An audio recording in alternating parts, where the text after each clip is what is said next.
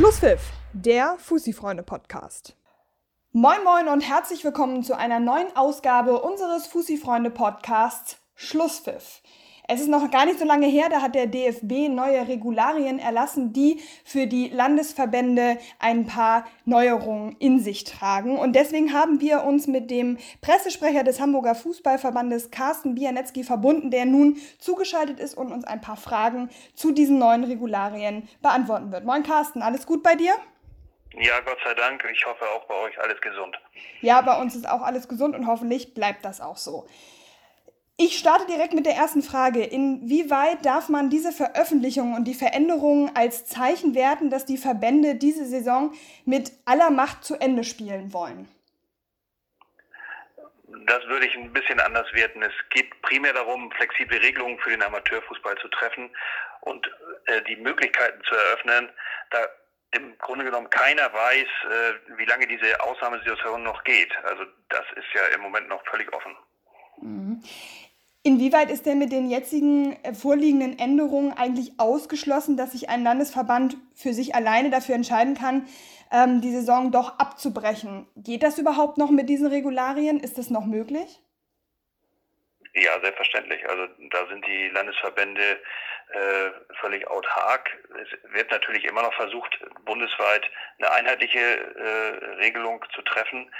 Da sind ja ständige Konferenzen der Präsidenten und der Geschäftsführer, die sich äh, darüber unterhalten. Und äh, eine, eine Quintessenz dieser Geschichte sind ja jetzt diese Regularien. Und wir hoffen natürlich immer noch auf eine Fortsetzung der Saison. Ja gut, ich glaube, das hoffen wir alle. Ne? Jeder Spieler will natürlich die Saison zu Ende bringen, egal ähm, wie und wann, aber die Saison zu Ende zu bringen, ist sicherlich das übergeordnete Ziel. Inwieweit war es denn aus Sicht des Hamburger Fußballverbandes nötig, dass der DFB diese Regularien auch für alle erlässt, weil es ja auch ein Stück weit ja, Verantwortung abnimmt?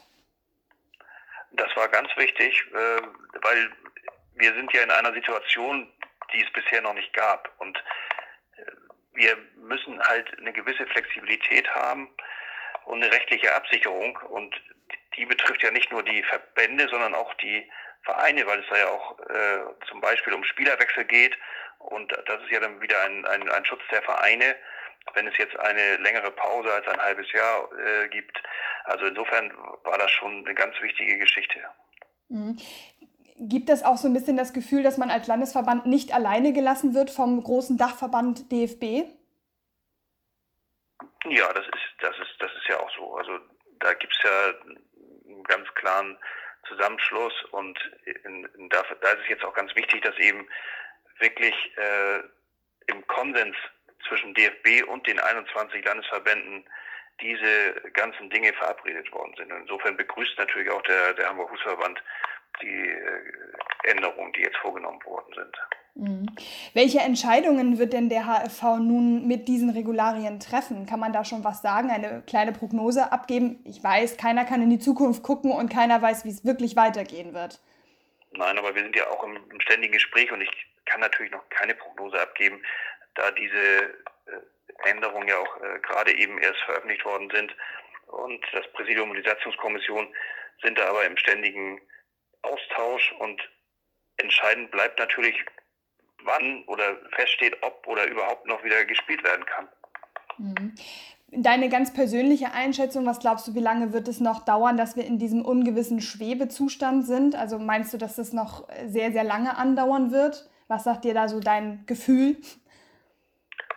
Mein Gefühl ist letztendlich zweitrangig, muss ich mal ganz ehrlich sagen, weil die ähm, diese Krise und dieses, dieses, dieses Virus äh, uns natürlich im Moment tagtäglich beschäftigt und sich täglich irgendwelche Änderungen ergeben. Und wir können uns in der ganzen Geschichte eigentlich nur verlassen auf die Stadt und auf die Experten. Und wenn die uns sagen, dass unsere Gesundheit noch gefährdet ist und eine Sperrung zum Beispiel der Sportanlagen über den 30. April hinaus erfolgen wird, dann, dann, dann müssen wir das mittragen. Und also für mich steht über allem die Gesundheit der Menschen und ich wage da keine, keine Prognose von mir aus. Gut, die Gesundheit der Menschen, die steht natürlich über allem gemeinsam mit der, mit der Wirtschaft, dass das alles funktioniert und dass die Menschen da ähm, oder dass wir alle gestärkt aus dieser Krise herausgehen werden, das ähm, ja, ist natürlich gar keine Frage. Wie beurteilst du denn die Vorschläge und Szenarien, die so aus dem Hamburger Amateurfußball jetzt ähm, gemacht werden? Jeder hat da ja eine Meinung zu und jeder sagt da was zu. Ähm, fühlt sich der Hamburger Fußballverband dadurch eher so unter Druck gesetzt oder nehmt ihr das gar nicht zur Kenntnis oder sagt, okay, wir gucken uns das auch an, vielleicht ist da ja auch ein guter Vorschlag dabei? Ja, wir nehmen das sehr ernst. Und es ist doch völlig normal, dass äh, verschiedene Dis Szenarien diskutiert werden. Das ist ja hausintern genauso. Und das passiert ja bei den, bei den Präsidenten und Geschäftsführern auch. Und ich spreche mit sehr vielen Leuten im Moment, äh, wie auch jetzt hier im, im, Podcast, und frage immer nach deren Meinung und, und den Meinungen, die die wieder gehört haben. Und da gibt sich dann natürlich äh, ein Bild, aber ein sehr differentes Bild. Also, und ich kann nur sagen, egal wie am Ende entschieden wird und wie das ausgehen wird, gibt, wird es immer Vereine geben, denen das gefällt und andere, denen das nicht gefällt. Aber wir hören da schon sehr genau hin und, und wissen schon ähm, die Szenarien, die diskutiert wird, werden, äh, einzuordnen und sind ja selber dabei, das auch dementsprechend zu ordnen.